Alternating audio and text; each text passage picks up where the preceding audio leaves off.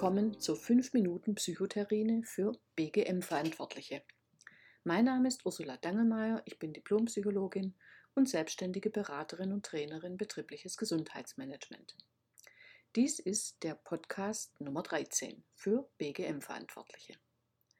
Dieser Podcast beschäftigt sich mit dem Thema Kultur und ihren Auswirkungen auf das betriebliche Eingliederungsmanagement so wie die Haltung einer Führungskraft sich auf Mitarbeitende auswirkt, so wirkt sich auch die Unternehmenskultur auf das Verhalten der Beschäftigten aus. In der Kultur spiegelt sich sozusagen die Haltung des Unternehmens gegenüber seinen Beschäftigten wider. Welche Auswirkungen die Unternehmenskultur haben kann, zeigt sich beispielsweise an der Quote der Inanspruchnahmen der BEM-Gespräche. BEM ist das gesetzlich vorgeschriebene betriebliche Eingliederungsmanagement. Jedes Unternehmen ist verpflichtet, Beschäftigten, die länger als sechs Wochen am Stück oder unterbrochen innerhalb der letzten zwölf Monate krankheitsbedingt ausgefallen sind, ein BEM-Gespräch anzubieten. In Kooperation mit einer Krankenkasse halte ich häufig Vorträge zu diesem Thema. Die teilnehmenden Unternehmen haben gesetzeskonform das Verfahren seit einigen Jahren eingeführt. Einige stellen jedoch fest, dass die BEM-Gespräche von den Mitarbeitenden kaum in Anspruch genommen werden. Wenn ich nach den Gründen für die niedrige Teilnahmequote frage, so sind Personalverantwortliche häufig ratlos. Es fehlt meist an belastbaren Daten, weil selten eine Evaluation des BEM-Verfahrens vorgenommen wurde.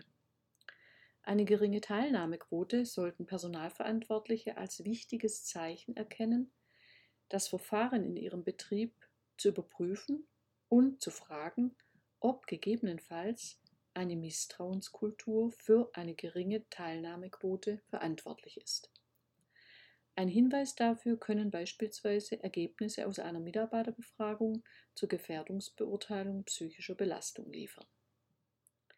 Mitarbeitende trauen sich selten, ein so heißes Eisen wie die Misstrauenskultur zur Sprache zu bringen. Diesen Mut bringen am ehesten noch Beschäftigte auf, die nichts mehr zu verlieren haben, weil sie beispielsweise das Unternehmen verlassen. Hier wäre es nützlich, systematische Exit-Gespräche zu führen mit den Mitarbeitenden, die gekündigt haben. Ein Zeichen, dass ein Unternehmen den Beschäftigten nicht traut, sind beispielsweise Anwesenheitsprämien.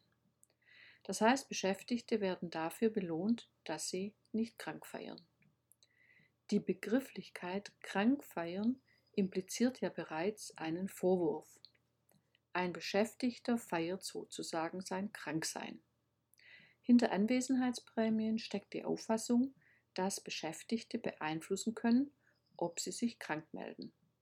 Das Unternehmen sendet somit das Signal aus, dass man Beschäftigten misstraut.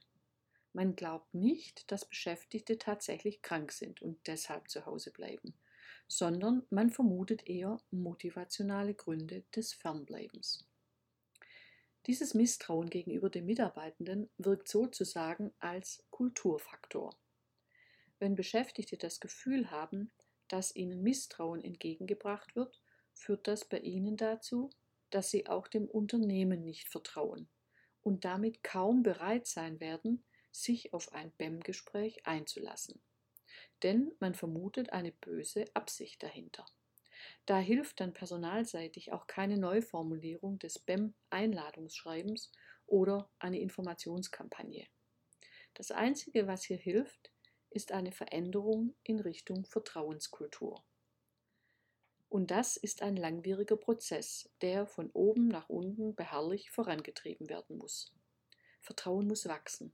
Und es bedarf auf der obersten Ebene Verantwortliche, die bereit sind, zuzuhören, sich nicht zu rechtfertigen und auch eine Offenheit gegenüber kritischen Rückmeldungen an den Tag legen. Ein erster Schritt wäre es, die Anwesenheitsprämien abzuschaffen. Und noch besser, niemals Anwesenheitsprämien einzuführen. In Zeiten von Corona ist das sowieso empfehlenswert.